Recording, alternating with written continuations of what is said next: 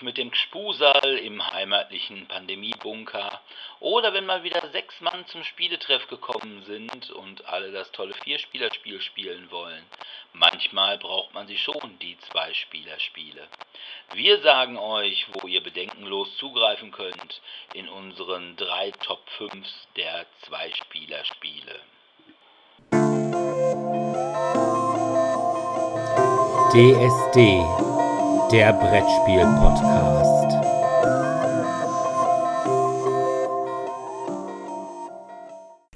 Ja, hallo erstmal und willkommen zur 60. Folge von DSD, dem Brettspiel-Podcast. Heute wollen wir, obwohl wir zu dritt sind, uns mit Zweispielerspielen beschäftigen. Aber zunächst gibt es wie immer die Medien und weil wir heute in der 60. Folge sind, sind wir einfach mal total unangepasst. Das heißt, Dominik, der fängt Was? an. Ich, hab, ich, bin, ich bin gar nicht vorbereitet. Was? Worum geht's? Der hat nämlich super langweilige Videospiele gespielt. Was? Kann gar nicht sein. Nee, ich habe mir im Steam Summer Sale habe ich mir jetzt mal hier dieses Civilization 6 Komplettpaket endlich mal gegönnt und habe das einmal so innerhalb von einer Woche, also ich habe man kann Civilization ja prinzipiell ja nicht durchspielen, aber ich habe jetzt eine Runde mal komplett von der Antike bis zu meinem, ich glaube Kultursieg war es diesmal. Ich hätte auch fast den Diplomatiesieg einfangen können und ich war auch relativ gut bei der Religion dabei. Konntest dich aber nicht äh, zurückhalten, hast dann doch die Alleinherrschaft. Ja, ich habe hab Tourismus, also es war nur noch ein Konkurrent bei Tourismus dabei und da habe ich dann ganz viele Rockkonzerte gehalten. Die Bands haben sich irgendwie ständig aufgelöst, aber hat trotzdem dann gereicht. Also eine Band, die hat sogar geschafft, mal drei, vier Konzerte zu halten, bevor sie sich aufgelöst hat und das hat dann gereicht, um mir den Kultursieg dann zu bringen. Ja, aber Civilization, im Grunde wenn man jetzt ein Civilization kennt, kennt man fast alles Civilization. Es hat sich jetzt nicht so extrem viel geändert. Man hat jetzt noch Bezirke, die man jetzt ausbauen kann. Also im Gegensatz zum vorher, das heißt, man kümmert sich jetzt, dass man einen Bezirk baut auf einem seiner Hexfelder. Ähm, Seit der Civilization 5 sind es ja wieder Hexfelder geworden. Ich weiß gar nicht, ob es alle vorher waren. Zumindest ab Civilization 4 und 3 waren, meine ich, quadratisch. Also seitdem haben sie es wieder Hexfelder. Also das ist jetzt neu, dass man halt auf diese einzelnen Felder nicht nur einfach Modernisierung mit seinen Bauarbeitern bauen kann, sondern Bezirke bauen, die einem helfen, in bestimmten Bereichen besser zu sein. Also man kann dann einen Universitätscampus bauen, man kann ein Industriegebiet bauen, man kann ein Unterhaltungsgebiet bauen und dann kann man dafür auch Gebäude freischalten mit seiner Forschung. Und ja, ansonsten hat sich vom Spielprinzip ja hat sich relativ wenig geändert. Man hat immer noch verschiedene Siegmöglichkeiten. Man kann halt die gesamte Welt erobern. Man kann mit Wissenschaft versuchen, das Space Race zu gewinnen. Wobei es diesmal, glaube ich, weitergeht. Ich weiß gar nicht, womit es früher aufgehört hatte, aber jetzt muss man halt einen Planeten außerhalb des Sonnensystems besiedeln. Und ich habe jetzt, wie gesagt, mit Kultur gewonnen, indem ich ganz viele Touristen angesammelt habe, ganz viele Schätze gesammelt habe, ganz viele Schriftsteller haben bei mir ausgestellt im Laufe der Jahrhunderte und ganz am Ende habe ich dann halt die restlichen Kultur oder den restlichen Tourismus habe ich dann noch mit Rockkonzert. Rockkonzerten dann gemacht. Was Da jetzt mal einen Bezirk als Puff-Bezirk ausgebaut, dann würden die sich auch nicht immer trennen.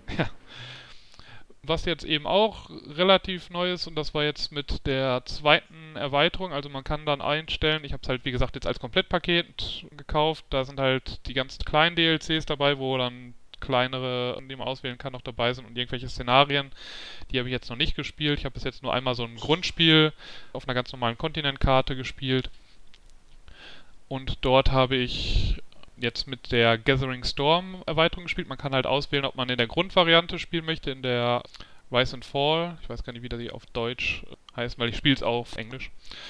Und bei Gathering Storm ist halt das Wesentliche, was dann noch dazugekommen ist, sind jetzt Naturkatastrophen.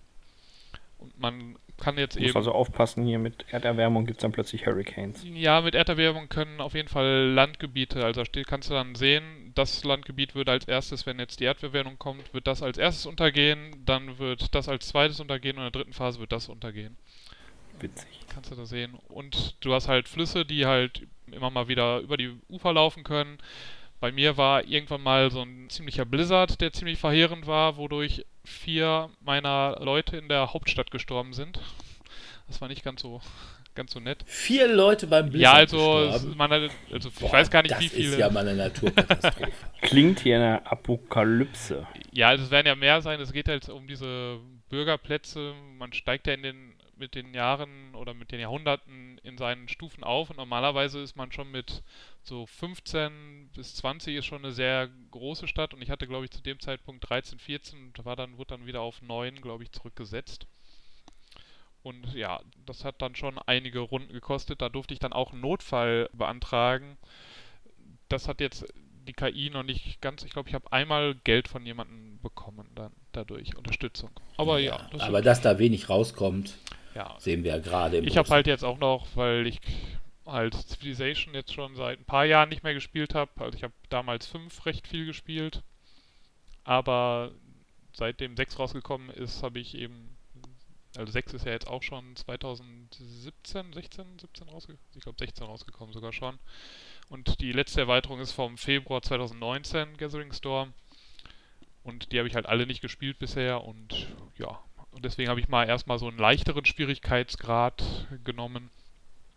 Und deswegen kam ich jetzt sogar komplett ohne Krieg sogar aus. Also es gab mal manchmal ein bisschen Spannungen, vor allem im religiösen Bereich. Ich habe halt ein bisschen meine Religion weiter ausgebreitet. Aber zumindest im kriegerischen Bereich hatte ich nur mit Barbaren hauptsächlich zu kämpfen. Okay. Kannst du denn bei Gathering Storm auch, um deinen Gegner zu torpedieren, ihm eine Greta schicken? Eine Greta. Nee, die, die ist, da habe ich zumindest noch nicht gesehen. Okay. Na gut. Also wie gesagt, ich das einzige Civilization, was ich jemals gespielt habe, war Civilization 1. Das muss irgendwann Anfang der 90er gewesen sein. Aber es hat schon wieder diesen Suchtfaktor, ne? Wo man dann, ich habe dann irgendwie um 6, 7 Uhr abends angefangen und dachte so, ja, so um 11 Uhr habe ich dann mal so auf die Uhr geguckt, ja komm, du spielst noch eine Runde und dann hörst du auf und auf einmal, als ich dann auch das nächste Mal auf die Uhr geguckt habe, war halb drei. Da dachte ich so, oh. irgendwie, ist, irgendwie war dann doch immer noch eine Runde da, noch mehr dabei. Und das ist schon, ja, es macht weiterhin süchtig. Von daher schon Daumen hoch für mich. Auch wenn ich manchmal so ein paar Funktionen, die man hat, die könnten ein bisschen besser erklärt sein. Naja, aber ansonsten macht es schon Spaß. Also wird vielleicht, wird wahrscheinlich jetzt irgendwann nochmal eine zweite Runde mit einem höheren Schwierigkeitsgrad und einer anderen Zivilisation versuchen. Na gut. Okay. Ja, ich habe Comic gelesen.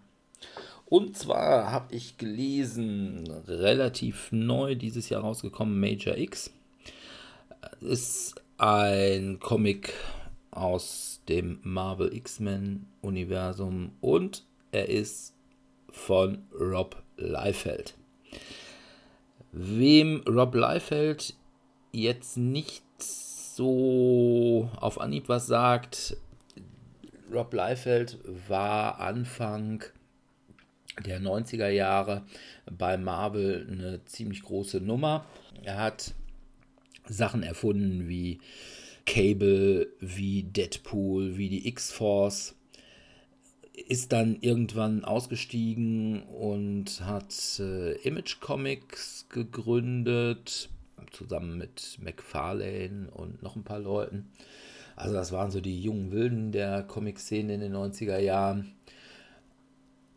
Das Problem an Rob Liefeld ist, der hat super Ideen, kann aber überhaupt nicht zeichnen.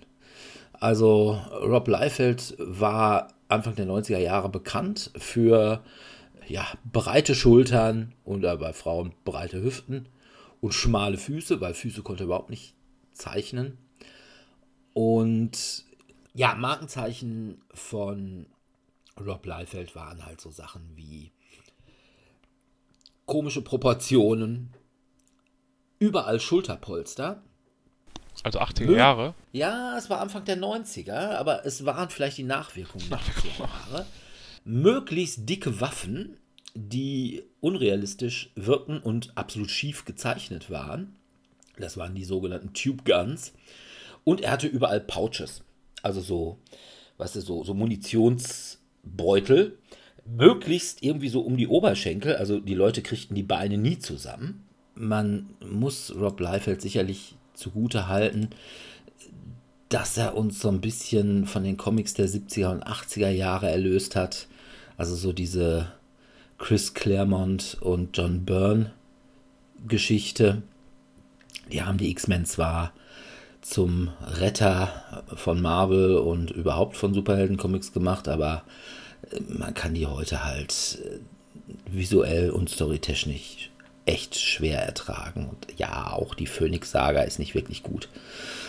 Und ja, also ich sag mal, das Problem ist, Zeichnen hat er halt auch in den letzten 30 Jahren nicht mehr gelernt. Das ist auch das Problem von Major X. Major X ist so ein typisches Zeitgeschwurbel. Oh, ich komme aus der Zukunft und muss in der Vergangenheit irgendwas machen, um eben diese Zukunft zu retten. Das war bei Days of Future Past noch originell, geht einem aber mittlerweile echt auf den Sack, weil es halt gefühlt in jedem zweiten X-Men-Comic vorkommt. Also unlängst gab es X-Termination. Ich finde es nicht besonders gut. Also Major X ist sicherlich ein Comic, den man, wenn man nicht unbedingt ja, Completionist bei den X-Men ist, nicht braucht. Weder gut gezeichnet, noch ist die Story gut. Und von daher hoffe ich, dass es da keinen zweiten Teil von geben wird, obwohl das Ende so ein bisschen darauf hindeutet, dass sich Leifeld zumindest, ja, ich sag mal, die Option offen gehalten hat, die Storyline weiterzuführen. Aber ich glaube auch, nachdem man ja jetzt diese Age of X, Power of X Storyline von Hickman angefangen hat, dass man auch nicht mehr zu dieser Major X Sache zurückkehren wird was, wie gesagt, gar nicht so schlecht ist. Von daher kann ich keinem empfehlen. Sebi, du hast Serie geguckt. Ich habe Serie geguckt, genau. Und zwar habe ich zwei Serien geschaut. Oh, welche Überraschung. Aber als erstes erzähle ich euch von einer Serie, die auf einem Film basiert, den der Dirk schon mal vorgestellt hatte. Und zwar handelt es sich um Snowpiercer. Es ist ein Produkt aus dem Hause Netflix und wurde ganz klassisch dem alten öffentlichen deutsch-rechtlichen Fernsehen immer eine Episode pro Woche ausgestrahlt, was dazu führte, dass mir klar war, Alter, die haben garantiert nicht mehr als 15 Episoden produziert, warte mal. Und so habe ich geduldig gewartet und jetzt sind alle Episoden draußen. Ich befinde mich allerdings erst bei Episode 4, also kann ich euch inhaltlich noch nicht so viel dazu sagen. Wie Dirk habe auch ich den Film gesehen, das heißt, ich wusste grob, es geht um einen Zug, der quer über den Globus geistert.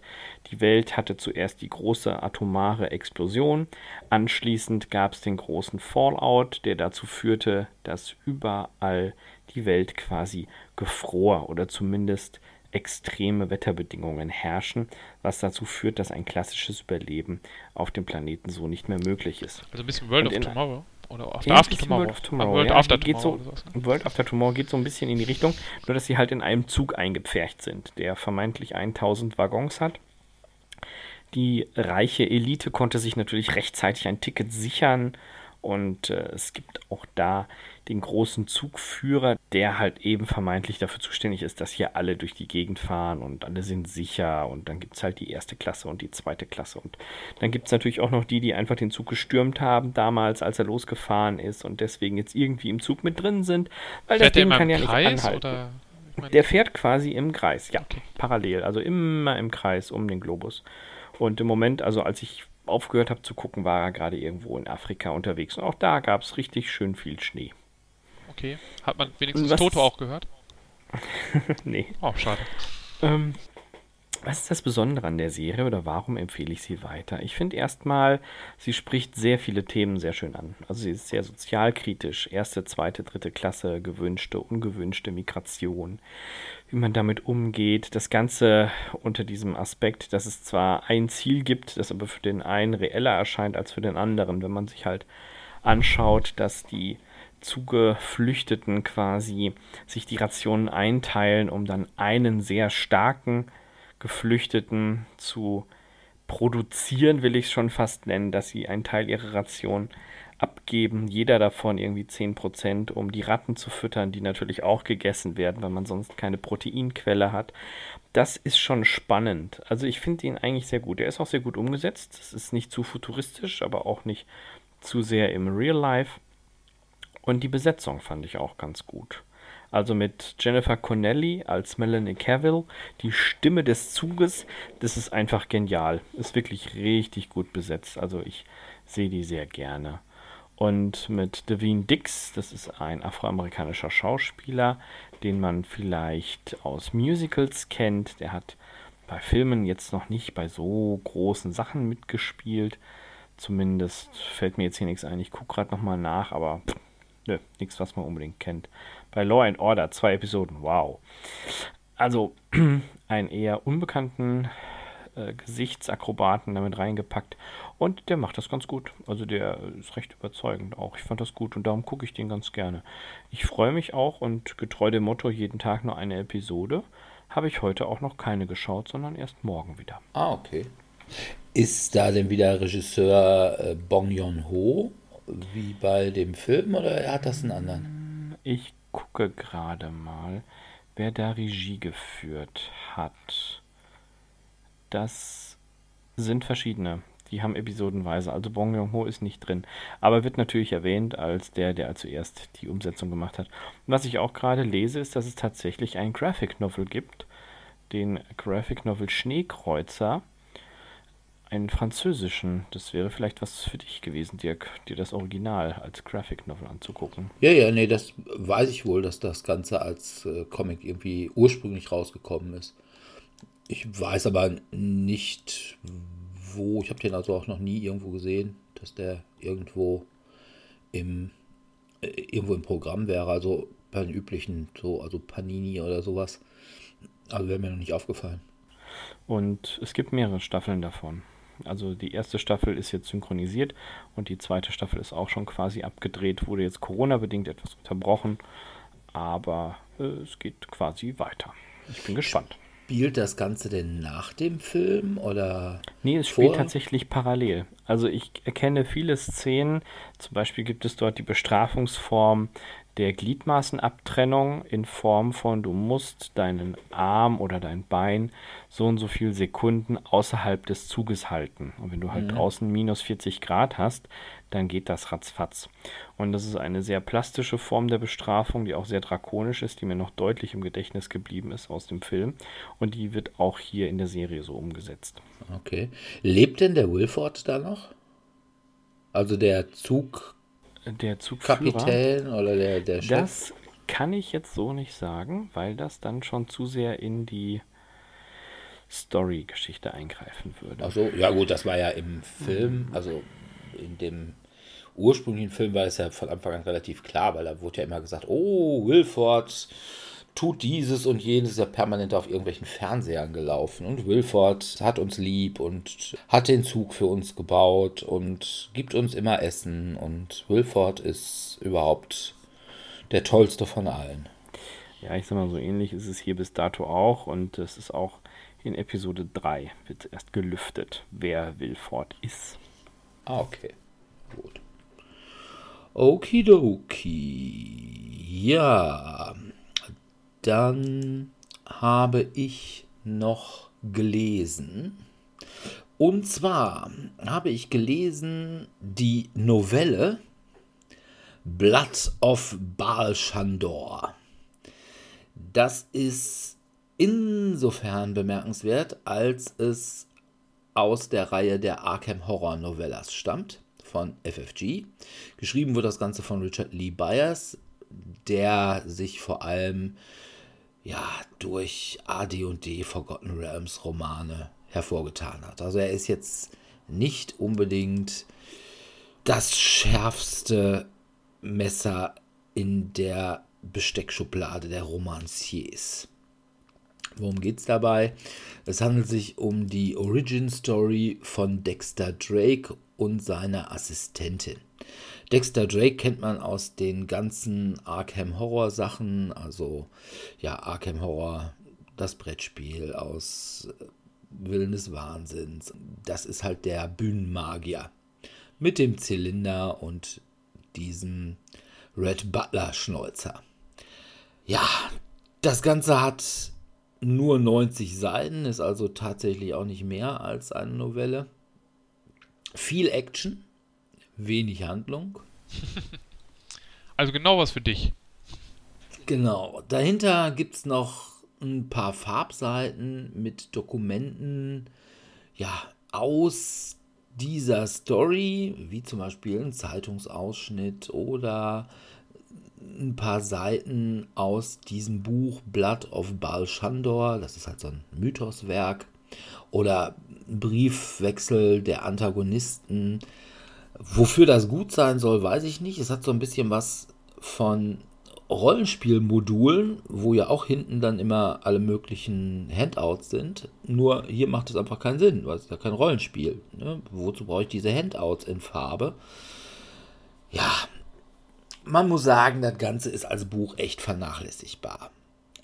Aber das Buch hat als Beilage Dexter Drake als spielbaren Arkham Horror Kartenspielcharakter.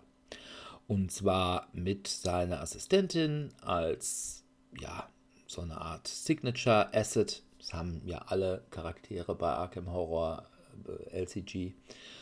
Und auch eine aus eben dieser Origin Story entnommenen äh, Signature Schwäche. Also sind insgesamt dann vier Karten und so eine Karte, die irgendwelche Anweisungen zum Deckbau gibt.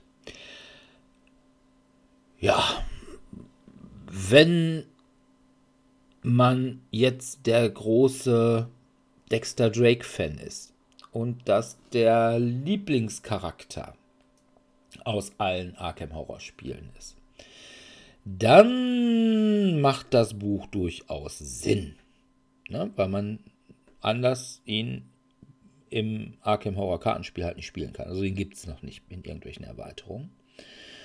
Spielerisch sieht er jetzt nicht so unbedingt wie der Überkracher aus ist jetzt auch nicht mein Lieblingscharakter. Ich spiele eh immer Jim Culver, also den Jazz-Trompeter. Aber wenn man wirklich alle komplett haben will, es gibt mittlerweile auch, glaube ich, irgendwie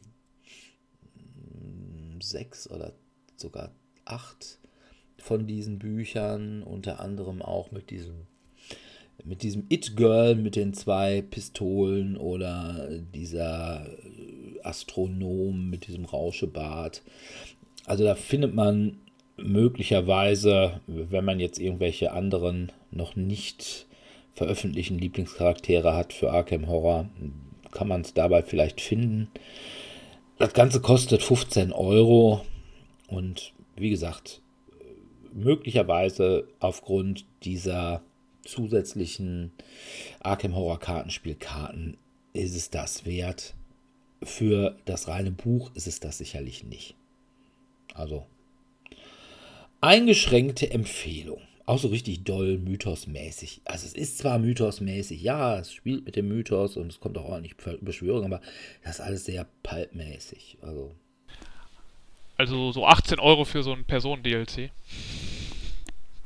Ja, quasi. Ich nach einem super Deal. Nicht 18, 15. 15, sorry. 15. Ja. Aber wie gesagt, es ist halt auch noch ein bisschen Büchlein dabei mit einer groß angelegten. Ist halt nicht so diese Origin Story, die man sonst immer auf der Rückseite von den Karten hat, sondern ist halt ein bisschen was größer angelegt. Ja, es ist okay, aber wie gesagt, wenn ich zum Beispiel nicht Arkham Horror Kartenspiel spiele, dann würde ich sagen, das lohnt nicht. Da gibt es hunderte von besseren, auch im Cthulhu-Mythos beheimateten Bücher, die man da für 15 Euro kaufen kann. Aber Oder erstmal alle Originalbücher, die man wahrscheinlich für einen Euro kaufen kann, weil halt die Lizenz ausgelaufen ist. Nee, eigentlich nicht. Das Problem ist, die Lizenz ist zwar ausgelaufen, aber es muss ja trotzdem irgendwer drucken. Also, wenn du sie auf Englisch willst, kriegst du sie mittlerweile im Netz für Lulu. Ja, genau. Das glaube ich schon, ja. Aber man muss Wer will denn auf sagen, Deutsch irgendwas haben? Ja, man muss aber sagen, Cthulhu-Mythos ist ja auch mittlerweile echt mehr als Lovecraft. Also die ja, Lovecraft-Sachen kriegst du alle im Netz, aber äh, schon bei Howard oder Derlet wird es zeitlich schon problematisch. Ja, weshalb zwar auch diese ganzen Cthulhu-Sachen tatsächlich gemeinfrei sind, aber es gibt zum Beispiel einige Cthulhu-Monster, die halt die Erfindung von anderen sind und die deswegen noch nicht gemeinfrei wären. Und was auch überhaupt nicht gemeinfrei ist, ist diese ganze Sache, worauf ja, wenn wir hier Cthulhu spielen, basiert das ja tatsächlich nicht auf den Lovecraft-Geschichten, sondern eher tatsächlich auf den Dalet Erweiterungen des Mythos, beziehungsweise eigentlich sogar auf dem Call of Cthulhu Rollenspiel, das irgendwann mal in den, weiß ich nicht, späten 70er, frühen 80ern rausgekommen ist. Also das ist ja eigentlich das, was man wirklich spielt. Das basiert zwar alles auf Lovecraft, aber der reine Lovecraft ist es halt auch nicht. Aber wie gesagt, ne, wenn man es haben möchte zum Spielen, dann ja. Ansonsten würde ich eher sagen, na, sucht mal was Besseres raus. Gut. Apropos was Besseres. Dominik. Ja. Du hast eine unserer Lieblingsserien, die zweite Staffel, geschaut. Genau, fast. Ich erst die ersten zwei, zwei Folgen von Ja, gesehen habe. ich habe 12 von 14 mir inzwischen angeschaut. Also das heißt, es fehlen mir noch die letzten beiden. Aber allein daran merkt man schon, dass ich, es geht um The Orville, dass ich das wesentlich besser und schneller geschaut habe jetzt als Picard, was ich immer noch nicht fertig habe, oder auch Star Trek Discovery. Ich weiß gar nicht, ob ich da die zweite Staffel zu Ende geguckt habe damals. Auf jeden Fall habe ich davon alles vergessen. The Orville, wir hatten schon mal über die erste Staffel, glaube ich, zweimal sogar geredet. Ich denke mal Dirk und ich jeweils. Nee, nur, äh, nur ich. Nur du? Ich habe ich hab sie gar nicht, ja, ich habe sie gar nicht vorgestellt. Genau, ja, du hattest sie ja von mir. Ja, ja, ich habe sie ja dann von dir bekommen. Und ja, ich muss ja sagen, also mir gefällt die Serie weiterhin sehr gut. Hat halt Mac Seth MacFarlane, also dem Macher von Family Guy und Ted, ist es seine Variante von Star Trek im Grunde genommen, weil die Star Trek Sachen, die halt in der offiziellen Lizenz rauskommen, sich dann doch relativ weit von Star Trek gefühlt von dem, also zumindest jetzt von so Next Generation und äh, Deep Space Nine Sachen dann ein bisschen entfernt haben. Und hier hat man noch so ein bisschen McFarlane Humor mit drin reingesprüht, also ein bisschen mehr als man halt bei den ursprünglichen Star Treks drin hätte, aber schon auch immer so ein bisschen moralische Standpunkte. Dirk hatte ja gesagt, er hatte die ersten zwei, zum Beispiel, ich glaube in der zweiten Folge, da geht es dann darum, um ein paar Eheprobleme zwischen den Moklanern, wo einer äh, dann auf einmal so eine kleine Porno-Sucht entwickelt. Ja, allerdings eine, eine Holodeck-Pornosucht. Ja, das ist, auch, das ist auch Porno der Zukunft, oder? Also, Ja, das Könnte in der. Tat zum Problem werden, ja. Mit irgendwelchen muskulösen, eingeölten Moklaner Ja. Folterknechten. Oder auf seiner Insel der Träume, wo dann ganz viele auch sind. Wo er fünf, Ja. fünf Leute hat, die ihn streicheln. Ja, und dann halt damit sich einen kleinen Virus einfängt auf der Orgel. Ja, aber es gibt auch andere Themenbereiche, die vielleicht jetzt ein bisschen mehr als Star Trek, also so ein Erstkontakt wird zu einem neuen Planeten geschaffen. Wobei ich jetzt ja weiterhin noch zugeben muss, ich finde, es sind so bis auf der diesen einen ähm, Mechaniker, der so ein Blob im Grunde genommen ist. Aber ansonsten Ja. sind fast alle Rassen weiterhin sehr menschlich vom Aufbau her. Also gibt dann immer mal wieder so kleine Veränderungen, aber alle so schön auf zwei Beinen und Ja gut, das ist ja eigentlich Ja, ja. Original Star Trek auch so. Ja, ja, aber das ist halt sowas, was mir immer dann ja, also ja, die haben hier vielleicht noch mal ein paar Krustenfalten im Gesicht oder irgendwelche spitzen Ohren, aber ansonsten könnten die meisten erstmal auch als ein bisschen seltsame Menschen durchgehen. Ja. Ja, aber sind, also das heißt, wir haben so einen Erstkontakt drin, wir haben wieder, ja, mit, wir haben ja sowieso einen ähm, Androiden an Bord. Da gibt es dann nochmal eine größere Story mit, mit seinem Volk. Und ja, es werden auch nochmal mit den Moklanern, die ja auch eben diese rein männliche Gesellschaft haben, das wird auch immer wieder, also er hat auch wieder ein paar Folgen, wo es immer wieder moralische Konflikte gibt. Und ja, das lässt sich eigentlich alles ganz gut gucken. Da gibt es immer so ein paar Sachen, wo man so denkt, ja, das ist ein bisschen weit hergeholt oder die Story ist ein bisschen verfetscht. Und auch die Produktion, also ich habe immer noch manchmal das Gefühl, ja, die Greenscreen-Sachen, CGI-Sachen sind nicht ganz so auf höchstem Niveau. Wobei es gibt eben eine Folge, da gibt es eine größere Weltraumschlacht. Ja, da ist dann wahrscheinlich das ganze, ganze CGI-Geld schon draufgegangen. Da hatten die für den Rest keinen, für den Rest nichts mehr. Ja, das kann natürlich sein. Nein. Aber ich finde es wirklich, ich finde es so liebenswert. Ja. Also mittlerweile auch die, die Stories, so zum Beispiel gerade hier dieser Androiden-Charakter, beziehungsweise ich sage kein Android, ist ja nicht ein Roboter, der jetzt so über die Serie so eine Art Vaterfigur für die Kinder der Schiffsärztin wird. Weil in der ersten Folge ist das, glaube ich, wo er dann gleich mit ihr und ich weiß nicht, mit den Kindern, aber quasi zu so einer Art Elternsprechtag muss, weil es da irgendwelchen Ärger gibt, weil die in irgendeiner Weise mit irgendwelchen anderen Kindern Alkohol. Streiche gespielt haben, die haben ja, genau, Alkohol gesoffen dann. haben und äh, die Eltern von dem anderen Kind natürlich sagen, ja, das muss ja ihr Sohn sein. Unser Sohn tut sowas nicht, obwohl man ihm schon ansieht, dass er voll das Problemkind ist. ist. Aber, nee, das, also wie gesagt, das finde ich wirklich liebenswert. Dann, wie gesagt, diese, ja, diese Witzigkeit, dieses sich nicht wirklich ernst nehmen.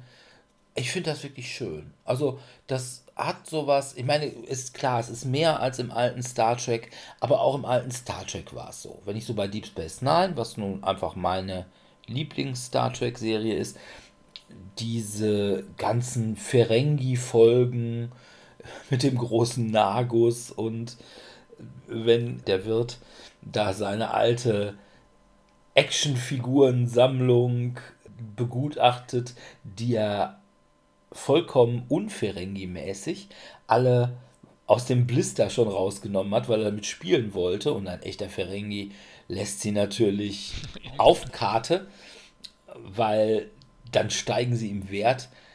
Das waren halt auch witzige Sachen oder selbstironische Sachen. Und das ist irgendwas, was ich finde, was mittlerweile bei Star Trek vollkommen verloren gegangen ist. Ja, da wird also halt so ein größerer Fokus dann immer ein bisschen auf Action und gelegt. Ja. Und ja, also hier im Orville geht es viel mehr auch um Beziehungen. Also man könnte fast schon teilweise sagen, also so ein bisschen Beziehungsdrama ähm, Stories. So ein bisschen Sitcom-mäßig, ja, wird. Schon, ne? Ja. Weil es doch sehr viel immer darum dreht, oder zumindest immer so eine Zweitstory. Also die meisten Folgen von The Orville haben ja so eine Hauptstory und dann immer so einen Nebenstrang, wo es halt manchmal eben der einen halt um was Moralisches geht und dann bei dem anderen eher so um was Beziehungsmäßiges. Und ja, das ist halt kann man natürlich kritisieren, aber ich finde es halt noch äh, ganz angenehm. Und das mit dem Humor, wie gesagt, in der letzten Folge, die ich jetzt gesehen habe, da gibt es dann auch nochmal einen größeren Kampf in der zwölften Folge, wo laut darüber gespielt wird, Dolly Partons 9 to 5, du, du, du, I'm working 9 to 5. Und das ist dann schon sehr witzig, während sich da rumgeschossen und rumgeschlagen wird auf dem Planeten oder im Weltraum hat schon Humor. und verschiedenste Liebesbeziehungen eben zwischen eben diesen beiden Männern, also hier diesen beiden Moklanern oder eben zwischen Mensch und Maschine und zwischen Simulation und Maschine oder Mensch oder Alienrasse, wie auch immer. Da kommt schon ziemlich viel Beziehungszeug rein. Aber es bringt noch gute Stories, weil man halt sehr viel eben mit den verschiedenen Rassen dann ja spielen kann. Also. Ja. Gut. Okay. Sebi, du hast auch Serie geguckt. Genau, ich habe auch Serie geguckt und musste ein bisschen schmunzeln, als ich gerade eben bei der Online-Recherche erfahren habe. Bereits im Mai 2016 wurde die Serie um eine zweite Staffel verlängert. Nach der Ausstrahlung der zweiten Staffel wurde die Serie abgesetzt. Ich kann das so gut verstehen. Ich kann es total gut verstehen. Die ist echt Grütze. Äh, warum die davon eine zweite gedreht haben, verstehe ich eh nicht.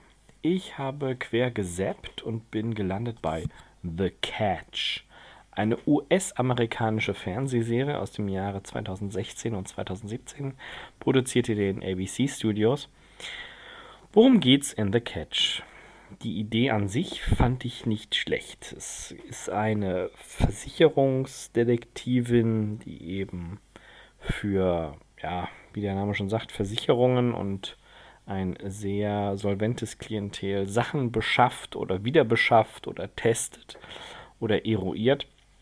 Und diesen ominösen Mr. X, der eben sie tatsächlich aushorcht, aufs Korn nimmt, sich natürlich in sie verliebt und im Rahmen dessen dann anfangs mit ihr durchbrennen möchte und sie sagt, hm, nee, weil wir heiraten ja nächste Woche. Oh, Spoiler-Alarm, sie heiraten nicht nächste Woche.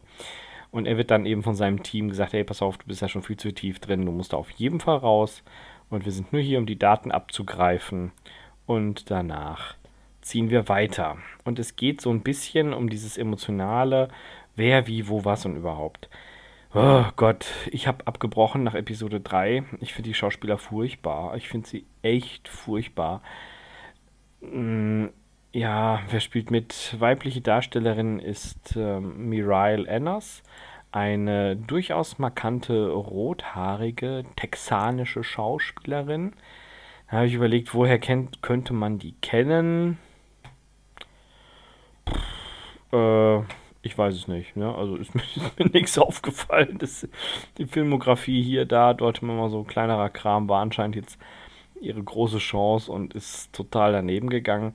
Auch die männliche Besetzung, die erinnerte mich sehr schnell an irgendwen. Ich wusste aber nicht genug an was. Und dann habe ich auch ein bisschen recherchiert. Es handelt sich hierbei um Peter Kraus, ein, ja, Krause, tatsächlich geschrieben, ein amerikanischer Schauspieler aus Minnesota. Und ja, was soll ich sagen? Der hat mitgespielt bei der Truman Show, bei Sybil, irgendwie so kleinere Rollen immer mal irgendwo wieder. Man erkennt den auch. Also der hat tatsächlich schon häufiger bei irgendwas mitgespielt und der hat auch später die Darstellerin von Lorelei Gilmore geheiratet. Aber, äh, ja, ne, was soll ich sagen? Das war auch nicht so sein großer Durchbruch mit dieser Serie. Also ist genauso farblos wie die andere. Und den Rest braucht man sich eigentlich auch gar nicht angucken. Es ist wirklich nervig. Es ist tatsächlich nervig. Es wird immer mal versucht, so A-Team-mäßig in jeder Episode einen kleinen Handlungsstrang voranzutreiben, dass man einen Fall übernimmt und dann arbeitet die Versicherungsagentin halt auf der einen Seite und er, also Mr. X, dann auf der anderen Seite und oh Gott, ich empfehle es keinem. Also es war wirklich furchtbar. Okay. Dann gucke ich es auch nicht, wenn ja. du das sagst. Also es ist wirklich, ich fand es nicht gut. Ganz, ganz grauenhaft. Also wenn Sebi schon was nicht gut findet, dann, dann muss es ja wirklich ja, schlecht also sein. Ich gucke viel Schrott, ja. gebe ich offen zu. Aber Und hat dann auch meistens Spaß dabei. Viel. Ja, aber das war echt zu viel. Also so, also überhaupt in sich auch total lahm und da habe ich gesagt, ach komm, lass stecken, ne? Brauchst du nicht bezahl für nächste Mal. Lass gut sein. Okay. Ja. Mach mit was Schönem weiter. Okay, dann kommen wir mal zu unserem eigentlichen Thema. Und zwar die Zweispieler-Spiele. Ist eine Spielart, von der ich ja sage, dass ich sie immer viel zu selten spiele.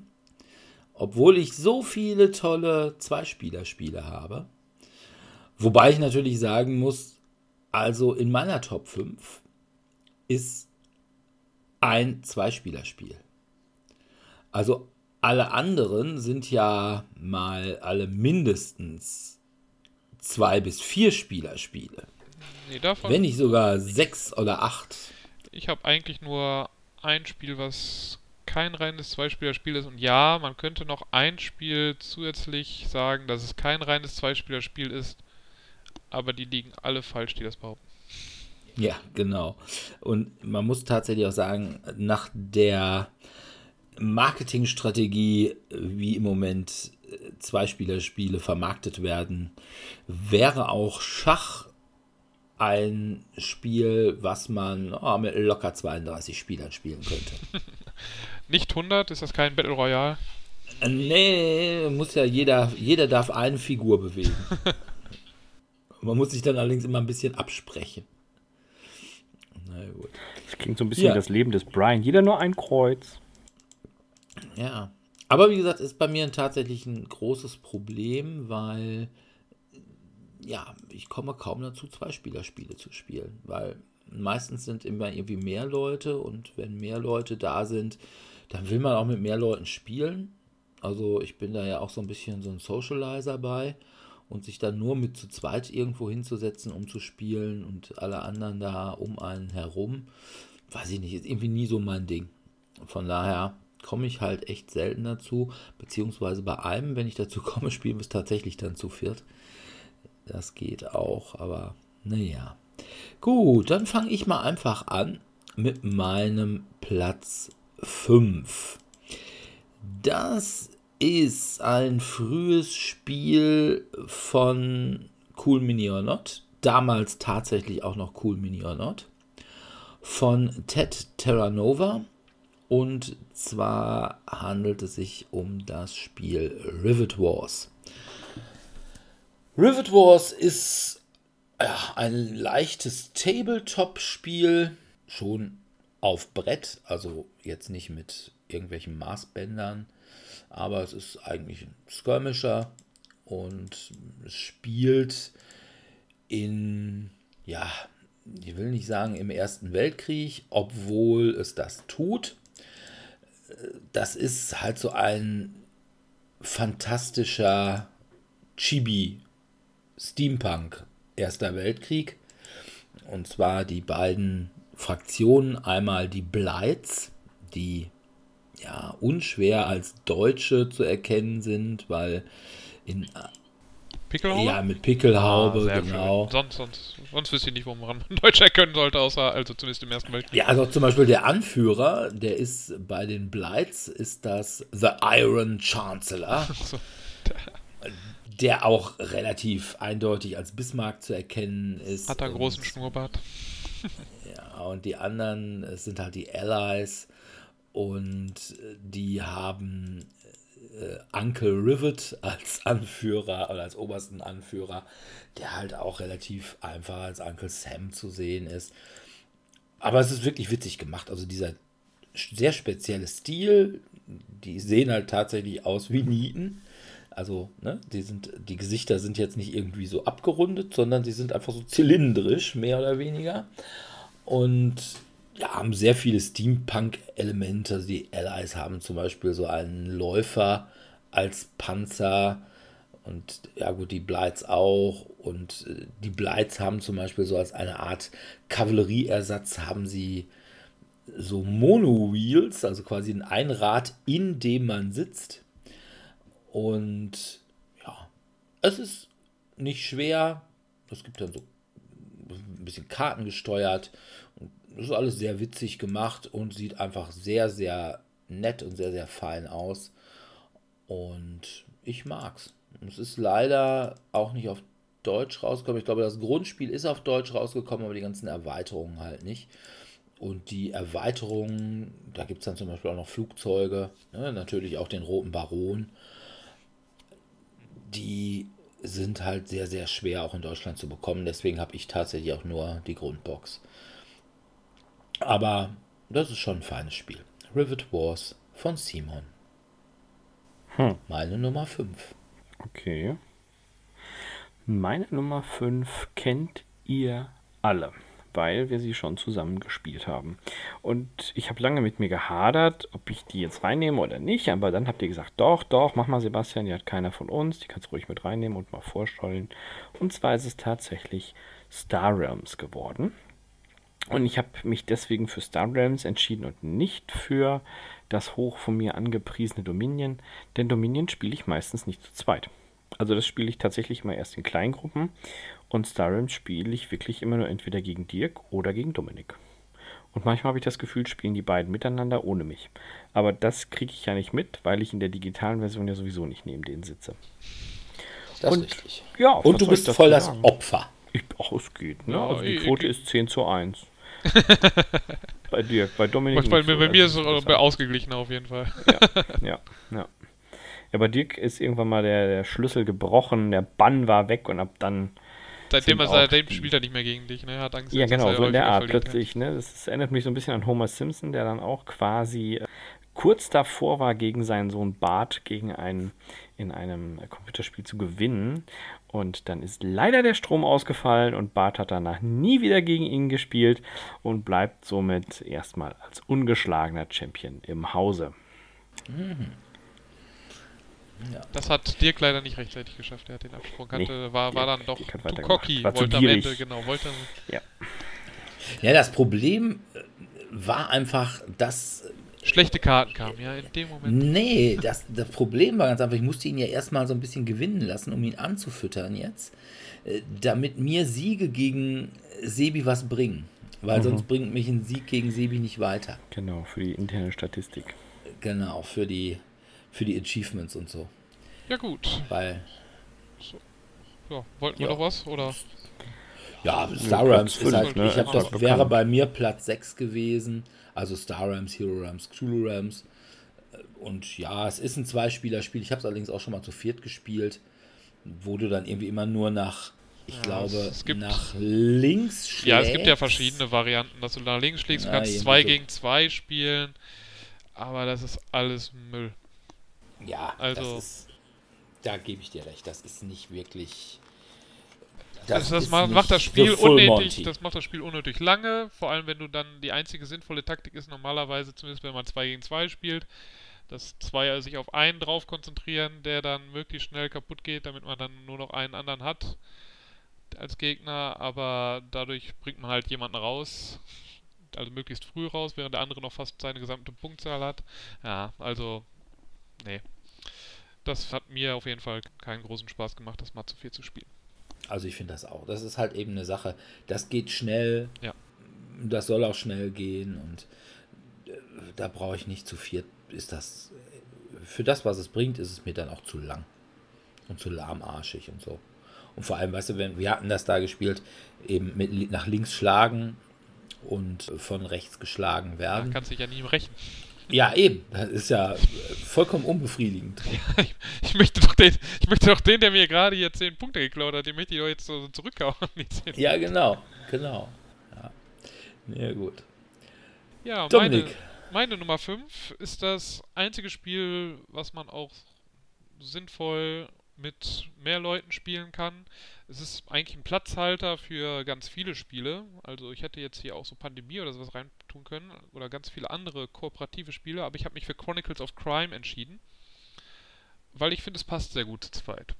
Weil man hat dann da noch mit zwei Spielern in Chronicles of Crime hat man nicht so das Problem, weil das beste Gadget, sagt der Dirk immer jedes Mal, wenn ich Chronicles of Crime erwähne, ist halt, dass man den Raum sehen kann und es macht ja schon Sinn, dass man den vielleicht nochmal zu zweit sieht, weil jemand irgendwas übersieht und man dann einen besseren Überblick hat.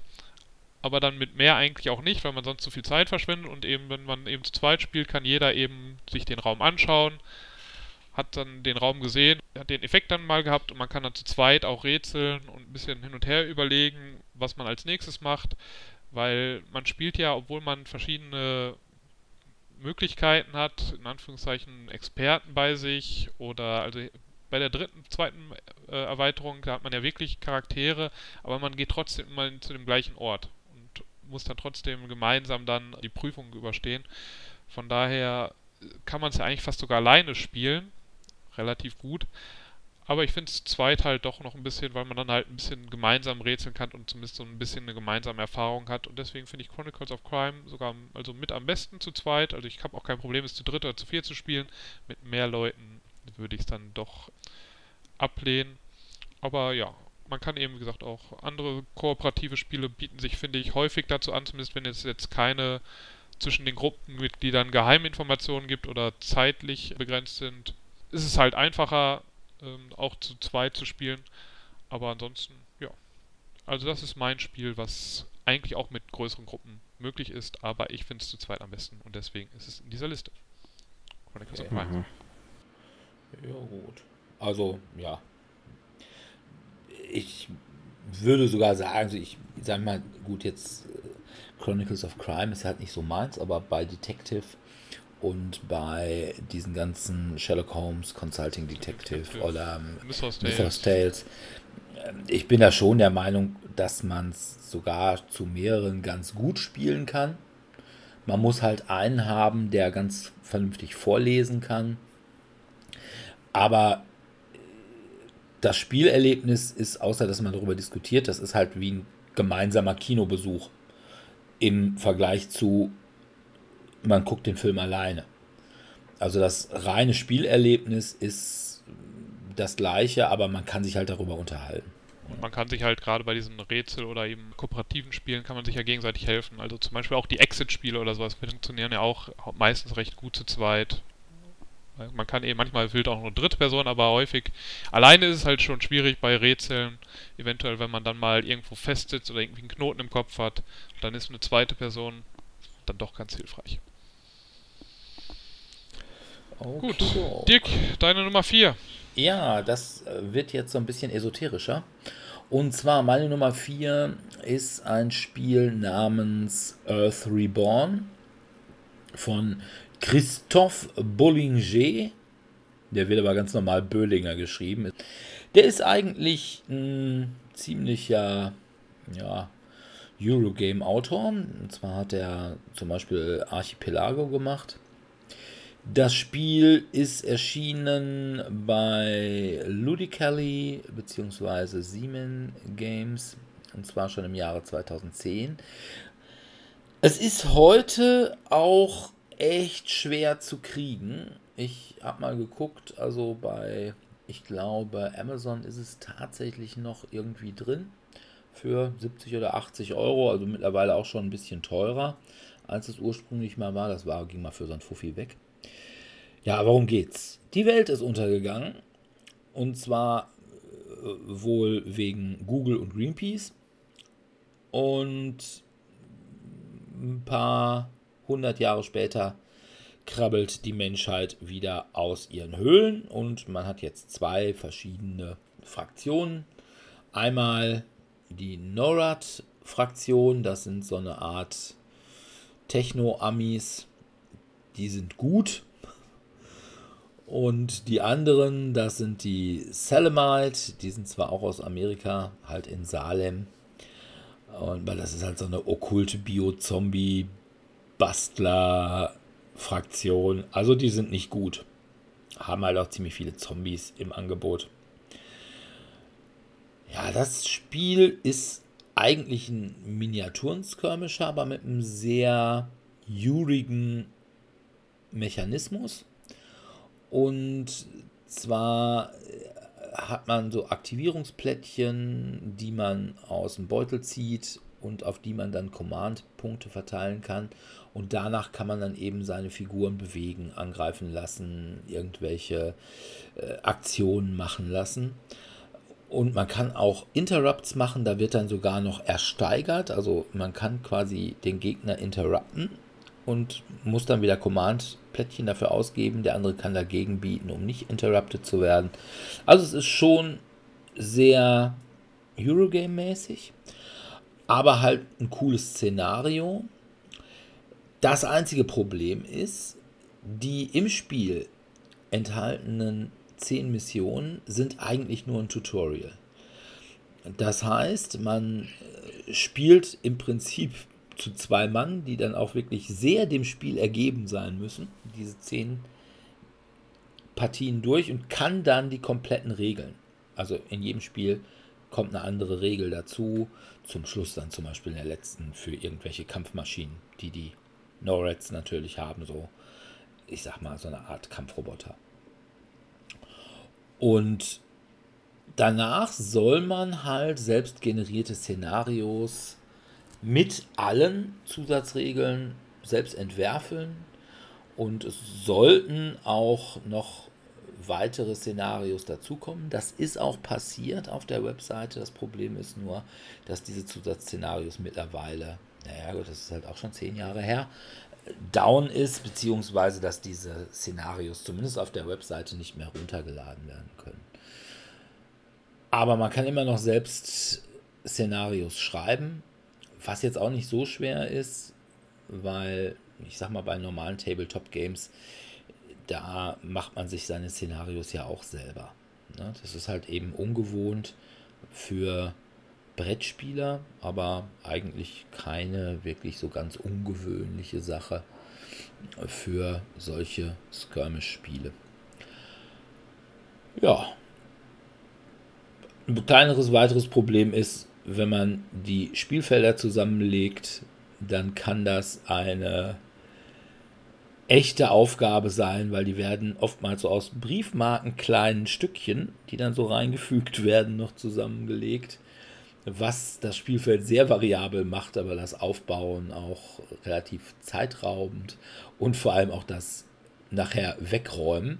Also man muss sagen, die Schachtel ist super. Also die ist so designt, dass wirklich alles reinpasst.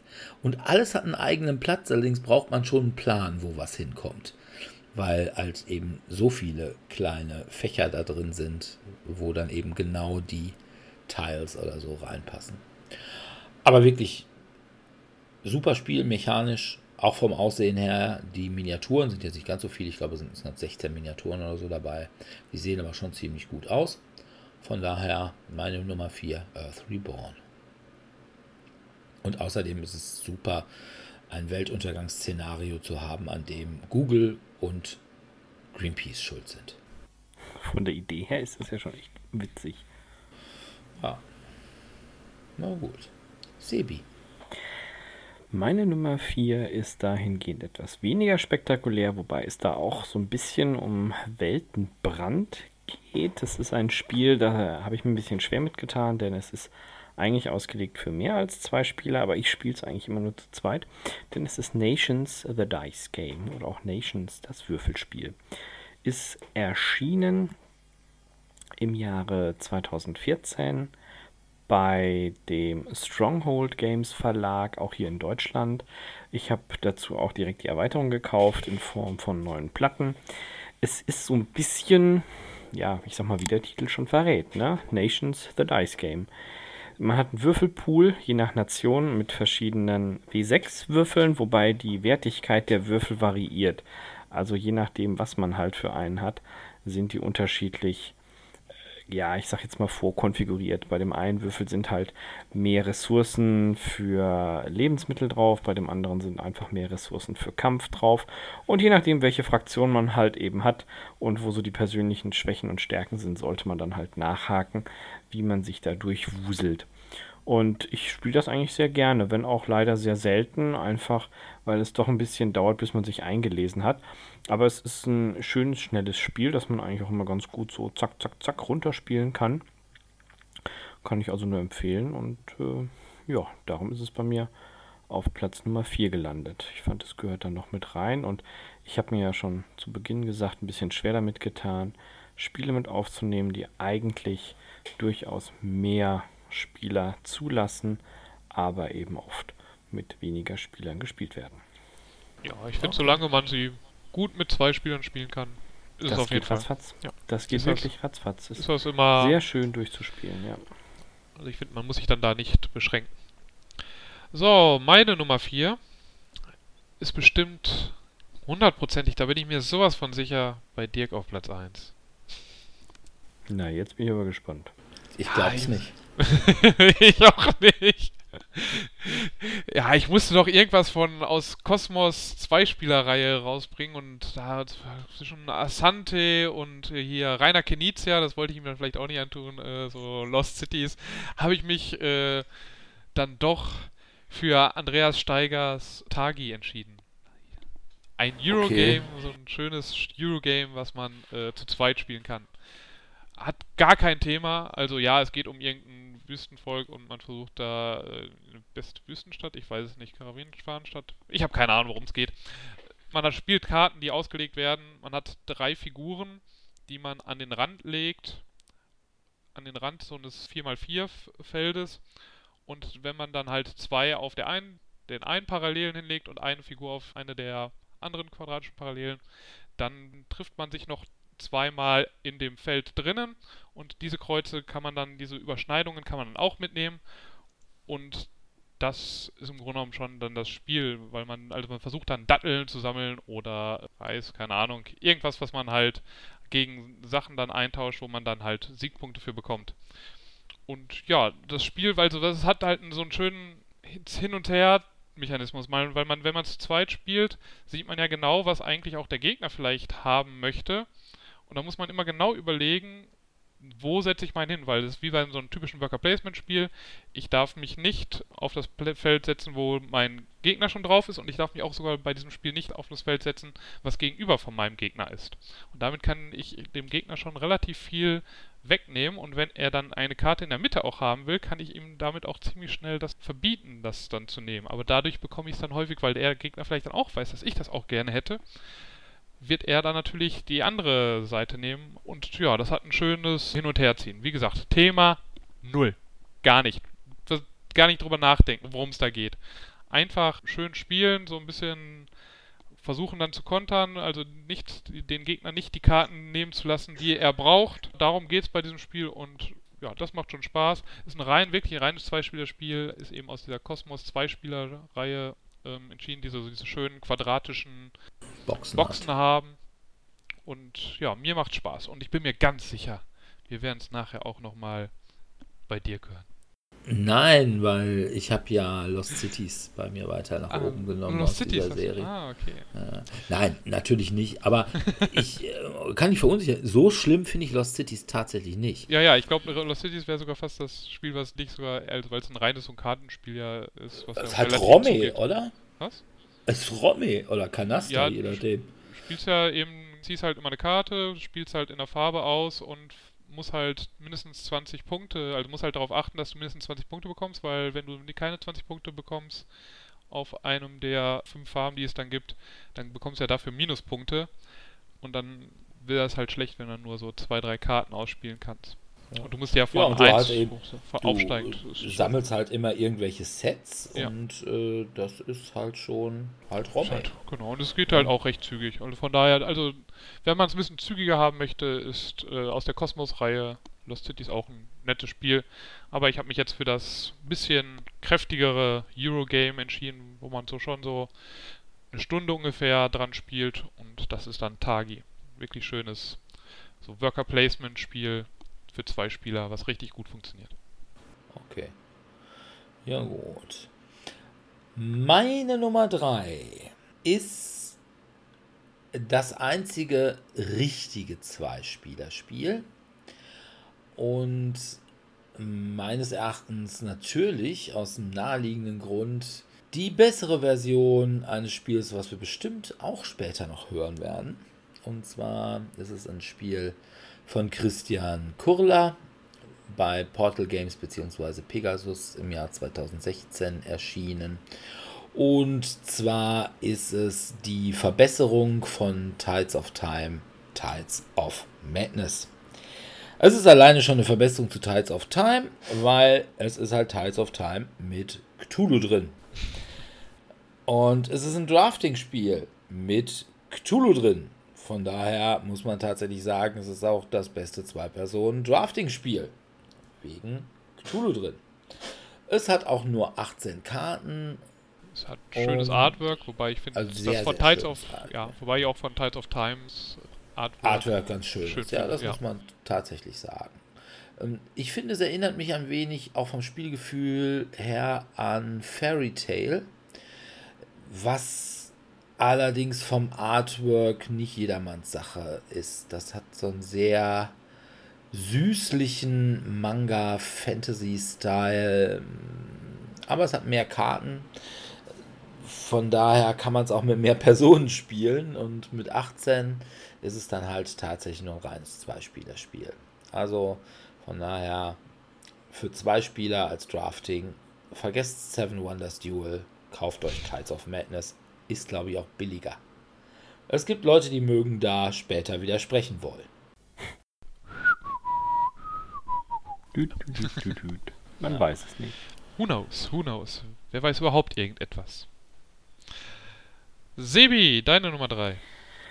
Ja, meine Nummer 3 ist tatsächlich auch ein reines Zweispielerspiel aus dem Hause Kosmos. Es ist eigentlich nicht sehr bekannt. Zumindest würde ich das behaupten.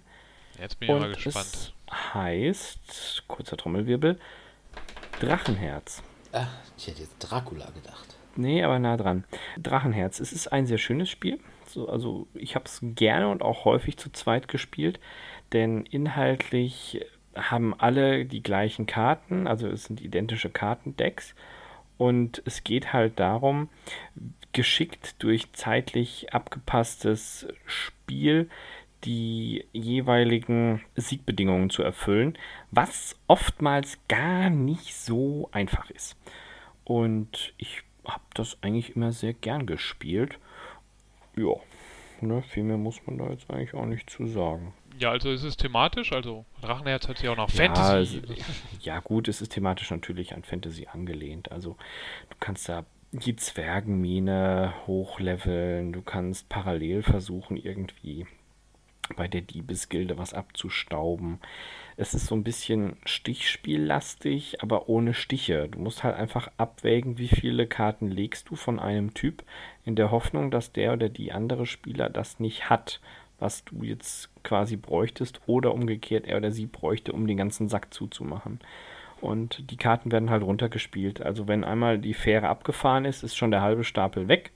Und danach wird der Rest des Stapels ausgespielt und was dann halt raus ist, ist quasi raus, sag ich jetzt mal so salopp. Okay. Es ist ein bisschen, es ist schwer zu erklären. Also jede Positionierung hat einen eigenen, ja, Subfunktionsteil. Das heißt, wenn ich eben hier eine Karte ausspiele, wird ein bestimmter Mechanismus ausgelöst. Wenn ich da eine Karte ausspiele, wird dort ein Mechanismus ausgelöst. Außer bei den Riesen, die geben einfach stumpf Siegpunkte. Darum mag ich Riesen. okay. Ist einfach. Ja, ist wirklich einfach. Ein schönes, schnelles Spiel, also kann man wirklich relativ schnell rein, schnell raus. Und es gibt eine kleine Gussfigur als aus Resin äh, in Form eines Drachen, mit der man dann halt einfach auch gewinnen kann, weil auch sie ein Siegpunkt ist. Und wer halt zuerst die nötige Summe erreicht hat, der gewinnt. Und da kann es tatsächlich entscheidend sein, ob du jetzt als letztes den Drachen gefüttert hast oder dein Mitspieler. Okay. Klingt komisch, ist aber so. Ich habe von dem Spiel tatsächlich noch nie gehört. Ja, ich habe es auf jeden Fall noch nicht gespielt, ich habe es mal gehört. Das ist glaube ich auch von Rüdiger Dorn, aber ja, Okay. wie gesagt, ich habe es nicht gespielt, von daher keine Ahnung. Meine Nummer 3 wurde indirekt, oder zumindest ist halt ein Ableger von einem Spiel, was schon erwähnt wurde, ganz am Anfang. Vom Sebi. Nein, vom Sebi. Na, Ich habe nicht Star Realms gewählt, ich habe Hero Realms gewählt.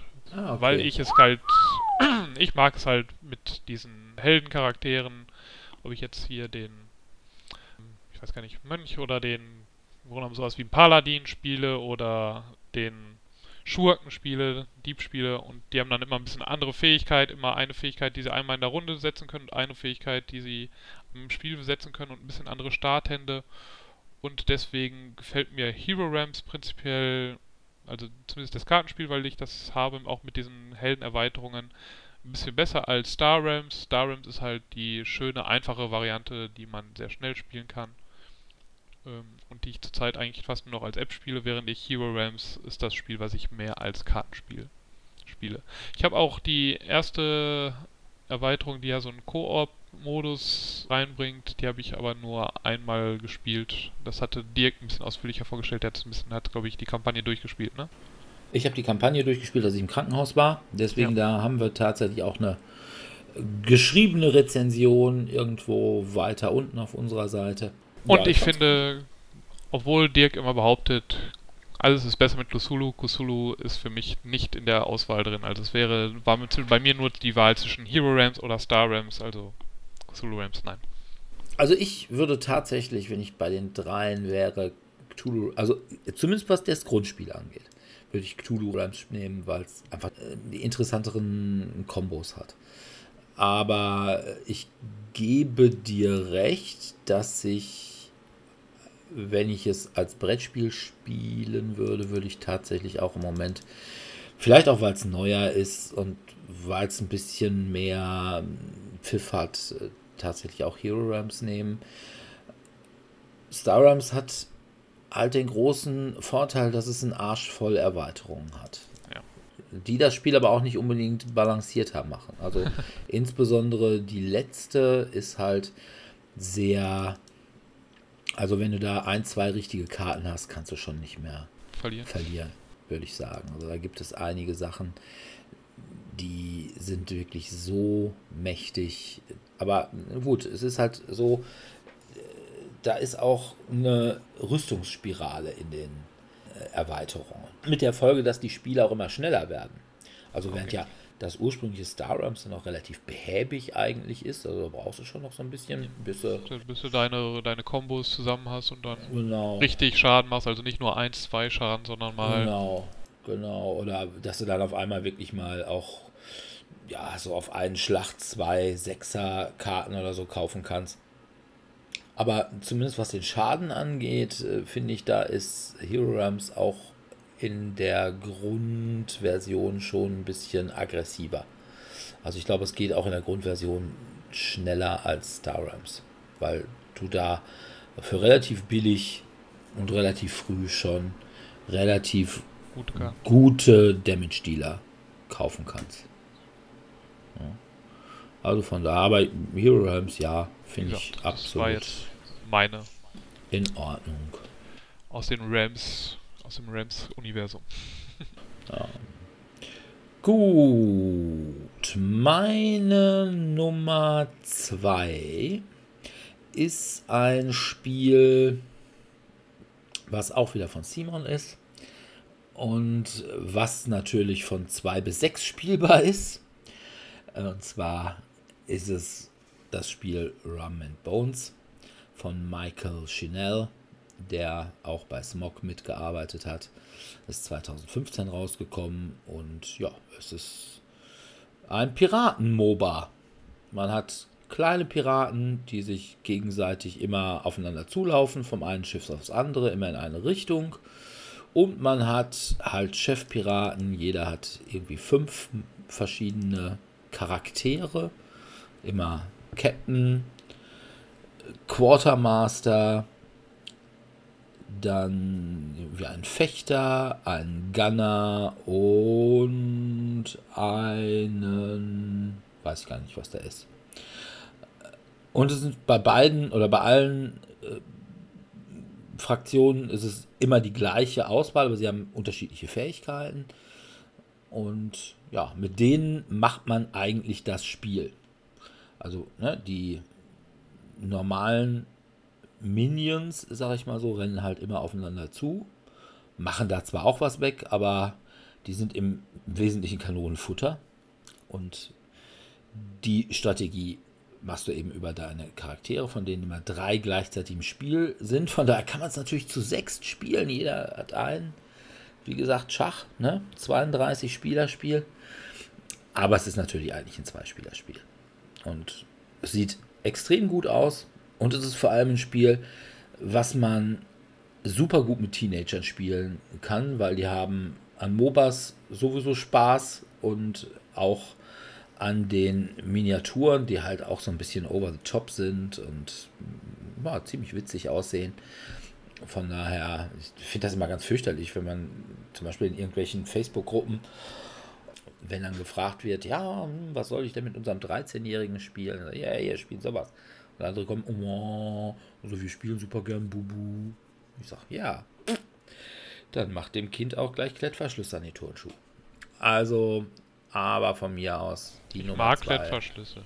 Ja, so schön erklärt, einfach. erklärt vieles. Platz 2, Rum and Bones bei mir. Sebi, deine Nummer 2. Meine Nummer zwei ist auch ein Spiel, das eigentlich für bis zu vier Spieler möglich ist. Und zwar handelt es sich um Maus und Mystik. Aber ich habe es ehrlich gesagt noch nie zu viert gespielt. Wir spielen es immer nur zu zweit. Ja, genau. Wir spielen es immer nur zu zweit. Und das klappt super. Also, ja. Achso. Also habt ihr die Kampagne durch? Nee, noch nicht. Aber Mit allen Erweiterungen. Schönes Spiel. Zu zweit. Worum geht's bei Maus und Mystik? Naja, man ist halt eine Maus und das Ganze ist mysterisch. Es geht halt. ja, es ist, es ist halt ein Klassiker, wir haben schon mal drüber gesprochen. Ich finde das dann immer schwer, das nochmal zu beschreiben. Man, man schlüpft eben in die Rolle von Helden, die dem guten König treu geblieben sind. Doch der Zauberer hat halt entschieden, nee, mm, mm, mm, wir machen jetzt was Böses mit euch und buff. Nee, der macht ja was Gutes. Naja, die wollen ja aus dem, doch, die wollen ja aus dem Knast raus. Und das Ja. geht nur als Mäuse. Das ist Ansichtssache, ob das so gut ist. Und ja, auf jeden Fall landet man dann halt im Knast als Maus. Und kann damit entkommen, was man vorher Genau. nicht konnte. Genau. Ja. Das Problem war nur, dass der Zauberer nicht gesagt hat, oh, ha, also der Umkehrspruch. Der ist ein bisschen komplizierter. hm, Ich habe da mal was vorbereitet, hat leider nicht geklappt, ne? äh, den haben wir noch nicht. Ne? Also, äh, ich, den, den gibt es möglicherweise auch gar nicht. Aber pff, Opfer, Räder müssen rollen für den Sieg. Ja? Hauptsache, die wenn böse Zauberin wird. Äh, Genau. Aber die hat dann ja auch ihre Schergen gleich wieder umgewandelt. In Ratten. Ja, genau. Man kämpft sich da also durch. Ich finde es schön. Es macht auch Spaß. hat auf jeden Fall eine schöne Geschichte. Ja, das stimmt. Storytelling ist echt super. Ohne Frage. Äh, Wobei ich allerdings sagen würde, ich habe es noch nie zu zweit gespielt. Ich habe es immer zu viert gespielt. Ich glaube, ich habe es Also auch mit häufiger als voller- mit. Mit voller Besetzung. Nee, habe ich noch nie. Also wir spielen das eigentlich immer nur zu zweit. Ja, ich habe es glaube ich auch mit mehreren Namen gespielt, aber ich kann es mir gut vorstellen, dass es auch zu zweit Ja. sehr gut funktioniert. Es ist halt wieder ein kooperatives Spiel und kooperative Spiele Genau, funktionieren ja. häufig gut. In kleinen Kombos und es ist schön flüssig. Kommt man, genau, dann kommt man schneller wieder dran, ne? Muss man nicht so lange Ja. warten. Ja, das Genau. ist natürlich richtig. Das ist natürlich richtig. Und es skaliert, glaube ich, auch ganz gut dadurch, dass die Anzahl der Gegner eben von der Spielerzahl abhängig ist und du dann entsprechend auch das Käserad möglicherweise nicht ganz so schnell voll machst. Ja, das stimmt. Das darf man immer nicht, nicht unterschätzen. Aber es lebt halt auch davon, dass man jemanden hat, der wirklich gut vorlesen kann. Oder man Ja. besorgt sich die CD. Das habe ich ehrlich gesagt noch nicht. Ja, doch, kannst du. Ich glaube, kannst du mittlerweile sogar bei Asmodee für Lulu runterladen. Als MP3. Als MP3. Hm. Dann meine Nummer zwei habt ihr dieses Jahr schon zu häufig gehört, von daher werde ich da nicht mehr allzu häufig eingehen. Es geht Ähm, Lass mich raten. Es geht um den Herrn Nixon. ja, es geht um den Kalten Krieg und es ist nicht das große, grandiose Spiel, was stundenlang dauert und ich immer noch nicht weiß, wie man sinnvoll da Karten spielt, weil man muss auch die Karten, die einem nicht Gutes tun, muss man ja auch spielen und da weiß ich immer nie wann und deswegen spiele ich dann lieber die schöne, kurze, 30 bis 60 Minuten lange Zweispieler, wo ich nur Karten habe, die für mich auch gut sind, die mir immer was bringen. Ob ich damit dann zum Ziel komme, ja, meistens eher nicht, meistens gewinnen die anderen, aber ich habe zumindest jedes Mal, wenn ich eine Karte spiele, erstmal das Gefühl, ich würde meinem Ziel näher kommen. Und das gibt mir ein zufriedenstellenderes Gefühl als Twilight Struggle. Weiß nicht, ob das später noch bei jemand anderen auftaucht, aber ich glaube Mm, Nee, das wäre bei mir Platz 7 gewesen. sieben gewesen. Ah, okay. Weil ich wusste, dass du das auch ganz gerne spielst, aber ja, eh, bei mir ist es eben Watergate. Man versucht durch Karten ausspielen entweder eine Verbindung zu Nixon und einem der Reporter oder der ähm, Läufer zu bekommen.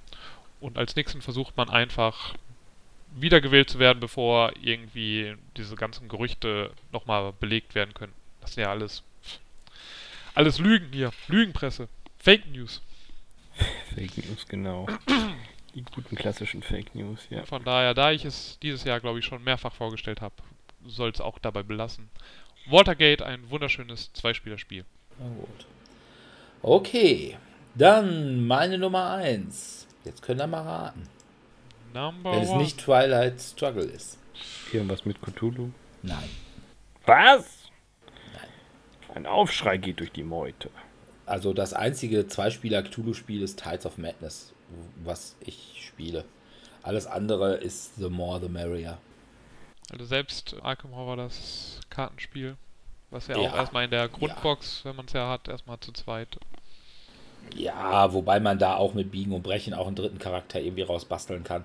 Aber ja, auch das. also wir, haben's, wir haben die Dunwich-Kampagne zu viert durchgespielt und das war richtig gut. Weil du hast einfach, es passiert mehr und du hast halt eben auch mehr coole Sachen, die du halt eben bei den Leuten hast. Und von daher würde ich da auch immer zu viert spielen. Aber da du Rum and Bones schon genannt hast, weiß ich jetzt gerade erstmal nichts. Also Rum and Bones wäre jetzt mein Tipp für deine Nummer 1 gewesen. Okay. Nein. Es ist ein Spiel von Mike Elliott, der unter anderem Thunderstone oder Dice Masters gemacht hat. Und Brian Kinsella und Ethan Pasternak, die eigentlich sonst nichts groß gemacht haben. Und glaube ich da auch eher so Unterstützung für Mike Elliott waren. Und das Spiel ist 2011 bei WizKids erschienen. Bei WizKids? Hm? Jetzt Also bin ich aber. Also Dice Master wird es ja nicht sein, oder? Nee. Nee, da hätte ich ja nicht gesagt, dass Mike Elliott auch Dice Masters gemacht hätte. Ja. Außerdem ist Dice Masters, glaube ich, 2014 oder so erschienen. Nein, ich bin ein großer Trekkie. Also ist es Star Trek Fleet Captains. Ach, Das ist ein Zweispielerspiel? Ja, es ist ein Zweispielerspiel, was ich tatsächlich noch nie zu zweit gespielt habe, sondern immer zu viert. Allerdings ist es von der reinen Anlage ein Zweispielerspiel. Und es funktioniert auch als Zweispielerspiel besser. Aber wenn man es mal dabei hat, dann hat man doch immer mehr Leute, die es mitspielen. Und dann muss man halt eben die Fraktionen aufteilen. Das geht ganz leidlich, das muss man schon sagen. Also es ist ein Spiel, was man auch als Grundspiel okay zu viert spielen kann. Allerdings dann auch eben nur zu viert. Zu dritt oder richtig zu viert ist es erst spielbar, wenn man die beiden Erweiterungen äh, Romulan Empire und Dominion hat, weil dann kann eben jeder eine Fraktion spielen. Einer spielt dann eben die Föderation, einer die Klingonen, einer die Romulaner und einer das Dominion. Und ja, was soll man sagen? Es ist das grandiose Finale und letztendlich einzig wirklich gute Star Trek-Spiel. Es ist das Spiel für Trekkies. Es geht darum, Weltraum zu entdecken und Abenteuer zu erleben. Man hat dafür auch so thematische Kartensets. Also wie gesagt, in der Grundbox ist man Föderation und Klingonen. Und da hat man dann eben auch Figuren aus der Serie. Wenn man zum Beispiel das Themendeck Haus Duras nimmt, da hat man dann zum Beispiel Lursa und Betor dabei, die man dann auf seine Birds of Prey stecken kann. Oder man hat bei der Föderation das Heavy Security Deck mit Captain Zulu oder das äh, Sensor Upgrade Deck mit Lieutenant Barclay. Wer unbedingt Lieutenant Barclay irgendwo auf dem Schiff tun möchte, was manchmal problematisch werden kann, die dann eben dem Schiff bestimmte Eigenschaften geben. Und ja, man fliegt dann quasi im Weltraum. Der Weltraum, das sind so, ich lege mich jetzt nicht raus und versuche das in irgendeinem Ogonal zu nennen, sondern ich sage einfach, es sind sechseckige Karten. Und äh, jede Karte ist also ein Stück Weltraum und äh, für jede Karte zieht man dann irgendwie eine Karte und da sind dann eben auch Abenteuer aus der Serie drin. Ne, was weiß ich. Kann mal sein, dass man irgendwie auf Q stößt oder sowas. Und So mit schönen eingescannten Bildern, also aus den Serien wirklich.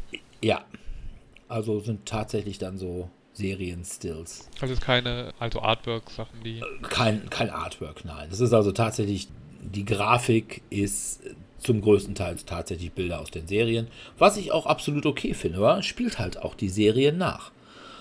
Und ja, es ist, geht um Dominanz im Weltraum, also man spielt dann halt eben nach Punkten und es, man muss bestimmte zehn Punkte haben, dann hat man gewonnen und die kann man über Kampf, man kann äh, Basen bauen und dafür dann eben Punkte kriegen, also quasi indem man sich irgendwie ausbreitet oder Kolonien gründet. Und man kann eben auch äh, Punkte kriegen über irgendwelche wissenschaftlichen Sachen. Also wenn man zum Beispiel, man hat immer eine bestimmte A- Sachen von Aufgaben, die man hat. die sich so ein bisschen danach richtet, welche Schiffe man hat. Also wenn man jetzt vor allem irgendwelche Forschungsschiffe hat, dann hat man da dann eben zum Beispiel mehr Wissenschaftssachen, wo man dann eben Punkte für kriegt. Das ist einfach wirklich gut. Einziger Nachteil ist, das Material ist WizKids mäßig. Also nicht so empfehlenswert. Eher nur so geht so. Die Schiffe, da haben die, glaube ich, ihre alten Hero Click Star Trek Schiffe genommen, weil man eben hier auch so eine Klickmechanik hat. Die braucht man nicht unbedingt. Sie ist auch nicht wirklich gut für alte Augen zu entziffern. Man kann das eben auch tatsächlich dann auf seinem Tableau machen. Und bei das ist ja bei dir dann schon wirklich. Ja, äh, also wichtig. im Dunkel, also so nur halb beleuchtete Räume habe ich da echte Schwierigkeiten mit, aber wie gesagt, das geht auch ohne. Und die Schiffe sind so in Ordnung. Das Problem ist, dass sie halt eben nur schlampig zusammengeklebt sind. Ganz schlimm sind die Karten und diese Weltraumplättchen. Die sind ja papierdünn. Also man, sonst hat man ja, wenn man so Bodenteils hat, ne, das ist ja immer meistens so richtig starke Pappe. Nein, das ist hier also tatsächlich nur so ja, wie Spielkarten, aber sehr, sehr dünne Spielkarten. Also wirklich hm, so nicht unbedingt 80 Gramm Papier, aber vielleicht so 120 Gramm Papier. Und die werden am Rand dann auch relativ einfach abgestoßen. Und ja, das ist nicht ganz so schön. Das Problem, was man heute mit dem Spiel hat, wenn ihr es jetzt hört und sagt, boah, wie geil, ja, dann braucht er ein bisschen Kleingeld. ist leider out also, of print man bei ja, eBay. out of print ist, also bei Amazon ist es im Moment nicht zu kriegen. Äh, auf eBay habe ich es heute gesehen, allerdings mit beiden Erweiterungen, also mit der Romulaner oder Dominion-Erweiterung, allerdings für 500 Öcken. Ja, das kann man sich ja schon mal gönnen, ne? Ist ja bald Weihnachten. Ich nehme zwei. Wobei ich sagen würde, das Spiel hat sonst, glaube ich, auch schon 100 Euro gekostet. Und ich glaube, die Erweiterungen waren auch jeweils mit 70, 80, 90 Euro in Deutschland, war man damit dabei. Von daher ist dann 500 Euro für alles drei zusammen, äh, wenn man bedenkt, dass es out of print ist und wie gut es einfach ist, dann doch nicht so viel Geld. Also man kann 500 Euro auch schlechter ausgeben. Zum Beispiel für alles von Alea. Ja, dann hat man etwas, was ähnlich ramschig gemacht worden ist. Component-mäßig. Aber halt bei weitem nicht so geil dreckig. Also von daher, Star Trek Fleet Captains, ach wie wunderbar ist das. Ich würde es auch gerne nochmal spielen und dabei meine Ferengi-Maske tragen. Ist das so eine Gummimaske, wo du eigentlich dann kaum drunter atmen kannst? Nee, das, das ist, ist nur so Stirn und Hinterkopf und Ohren halt muss ja halt vorstellen, das ist wahrscheinlich so ein Pappding, das einfach nur so zwei so in den Augen hat. Und das trägt Dirk dann immer heimlich. Naja, und es ist, eine, und ist eine Nase dabei. Also Ach so, oh, ja. Mit diesem Rüpfel. Die äh, ist ja, ist ja wichtig für den großen ja. Nagus, ja. Ja gut, Sebi. Ja, mein Platz Nummer 1 ist ein Spiel, das ich zwar auch dominierend zu zweit spiele, aber tatsächlich ist eigentlich für mehr Spieler gedacht halt. Und zwar ist es, ich habe es jetzt einfach mal generalisiert, die kooperative Pandemie-Reihe. Also Pandemic, nicht die Legacy, das äh, glaube ich ist zu zweit doch ein bisschen langweilig, sondern es ist tatsächlich das klassische, so die Mutter aller Koop-Spiele. Mother Und, of all Koop. Ja, Mother of all Koop, MOOC. Also ich sag mal, da habe ich am meisten Spaß drin gehabt, denn man kommt relativ schnell dran, man muss nicht so lange warten, die Diskussionen sind sehr viel kürzer. Man hat Karten weniger, also man, man hat mehr, mehr Karten. Karten. Genau. Ja, man kann auch wirklich interaktiv Schneller. mal reisen. Es wird, es wird auch inhaltlich, finde ich, das einfach, äh, es läuft, es ist einfach äh, schön. Es ist auch ein Einstiegsspiel, das heißt, man kann es auch mit Neulingen aus dem Spielesektor mal spielen. Und inhaltlich haben wir auch schon häufiger über Pandemie gesprochen. Es geht halt kooperativ darum, dass man sich eben entscheidet oder entschieden hat, die Welt zu retten vor diversen Viren und man muss halt gucken, wie man diesen Virus oder die Krankheit besiegt. Ist ja jetzt thematisch relativ am Corona-Status dran und schafft man es rechtzeitig, ein Gegenmittel zu entwickeln oder hat man halt keine Karten Oder hat man irgendwelche Hotspots, die expandieren und dort eben wiederum die nächste Stadt entsprechend entflammen, entfachen. Und ich mag diese Spielreihe. Also sie ist relativ leicht und dadurch kommt man schnell rein. Man schafft auch durchaus mal so zwei, drei Runden am Abend. Ja, ich zumindest. Es kommt, es kommt jetzt bei Pandemic Legacy, auch wenn es nicht mehr bei dir jetzt drin war, ja bald dann die dritte Staffel, die eine nullte Staffel ist raus, ne? Ein Prequel. Ist das so? ja. Okay. Ein Prequel? Ja. Ein Prequel? Geht dann äh, und äh, Kalten Krieg. Ah, okay. Keine Ahnung, mehr äh, weiß ich jetzt auch noch nicht, aber. Ich, ich weiß ich auch nicht, aber ich. Hab, die, hab diese Woche auf jeden Fall den Trailer mir ganz kurz angeschaut gehabt. Ich bin ja sowieso Team Schreckensreich des Zulu. ja. Das einzig wahre Pandemie. Das einzig wahre Pandemie, genau. Was dann allerdings nichts mehr mit Pandemie zu tun hat, aber auch ja, mit schlimmen von, Dingen. Ja, von der Mechanik. Und was aber. ich, äh, ja, von der Mechanik und ich finde es einfacher. Also ich finde es, also jetzt nicht, dass man immer super leicht gewinnt, aber ich finde es schön, weil man kann nicht nur die Stadt da tauschen, irgendwie wo man gerade ist, sondern man kann im gesamten Gebiet, ne? Im gesamten Gebiet kann man das gesamte Gebiet tauschen. Das finde ich schon mal ganz schön. Oh. Gut. So, meine Nummer 1 fehlt noch. Ich musste jetzt, bevor ich meine Nummer 1 enthülle, sie wurde ja sowieso eigentlich schon gespoilert, aber ich muss ja noch eine Honorable Mention, aber ich habe es einfach zu lange nicht mehr gespielt. Es spielt in, also die, meine Honorable Mention ist in Dirks Lieblings-Fantasy-Universum, dem Herr der Ring-Universum, der Ringkrieg. ah, okay. Ja, aber ich habe es halt seit Ewigkeiten, ich glaube seit, seit fast zehn Jahren wahrscheinlich nicht mehr gespielt, weil es einfach, es ist, da ist, man braucht halt wirklich sehr viel Zeit. Also sollte sich schon einen gesamten Samstag oder Sonntag dafür Zeit nehmen, das zu spielen, sonst äh, lohnt sich das nicht. Und das hält mich dann davon ab. Also ich habe es selber nicht, aber ein guter Kollege von mir hat es, aber es hält uns trotzdem davon ab, es dann doch mal häufiger wieder rauszukramen.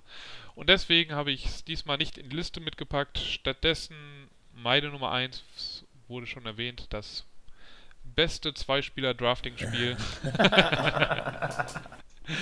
Seven Wonders Duel. Und es hat jetzt sich vor Watergate platziert, weil es eben noch die Pantheon-Erweiterung hat und damit ein bisschen mehr Variabilität reinbringt. Bei Seven Wonders Duel zieht man eigentlich immer nur Karten von so einem Tableau, was man bildet und kann dann entweder damit entweder das Gebäude bauen oder ein Weltwunder errichten oder es einfach verschrotten. Und jetzt kann man bei dem Pantheon kann man noch ein, eine Gottheit reinbringen, die eine bestimmte Fähigkeit bringt und am Anfang wird auch noch diese Gottheit gedraftet und je nachdem, ich kann die sogar bei Richtung Gegner einlegen.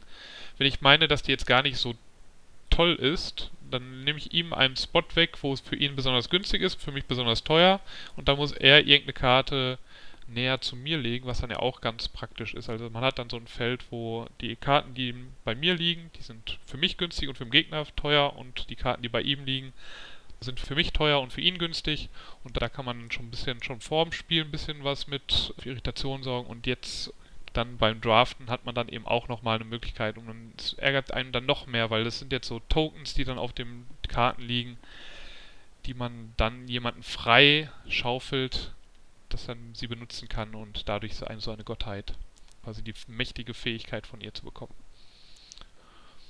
Ja, und das, ja. Äh, wie gesagt, ich glaube, das habe ich auch schon zwei, dreimal vorgestellt, Simon Duel, von daher wollen wir da nicht groß drüber reden, aber das ist zurzeit mein Lieblings-Zweispielerspiel. Also ich finde auch, Duel habe ich noch nicht gespielt, aber das normale Seven Wonders finde ich schon okay als Drafting-Spiel.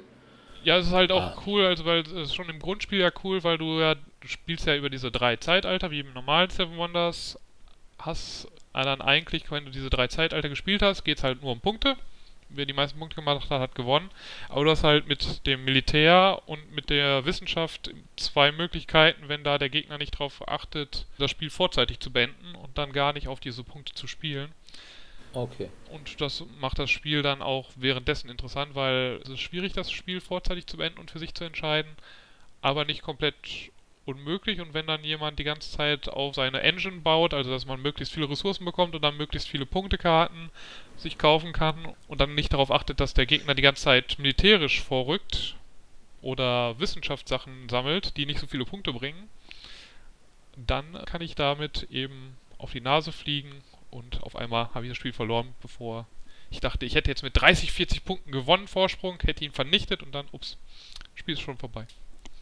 Okay, ja. Das waren unsere Lieblings-Zwei-Spieler-Spiele. Wir haben tatsächlich keins doppelt, wohl? Nö. Nö, also wir haben eineinhalb doppelt, ne? Also hier mein Hero Rams und sein Ja, Star okay. Rams ist so eine sehr ähnliches Spiel, aber von also komplett doppelt haben wir es auf jeden Fall nicht. Wir haben uns dann, dann für andere Favoriten dann immer entschieden. Ja. Ja, dann sind wir durch.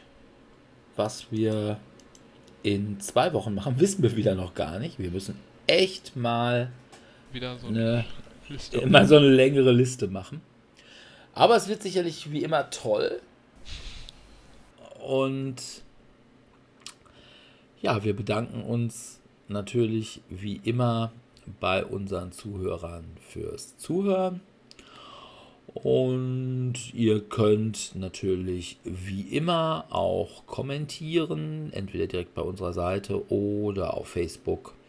Ihr könnt uns bei Facebook liken, ihr könnt uns bei iTunes Sterne geben, ihr könnt uns bei Spotify, weiß ich nicht, mit kleinen Gurken bewerfen. Keine Ahnung, was man da macht. Ich bin nicht auf Spotify. Also wir sind zwar mit dem Podcast auf Spotify, aber ich treibe mich da irgendwie nie rum.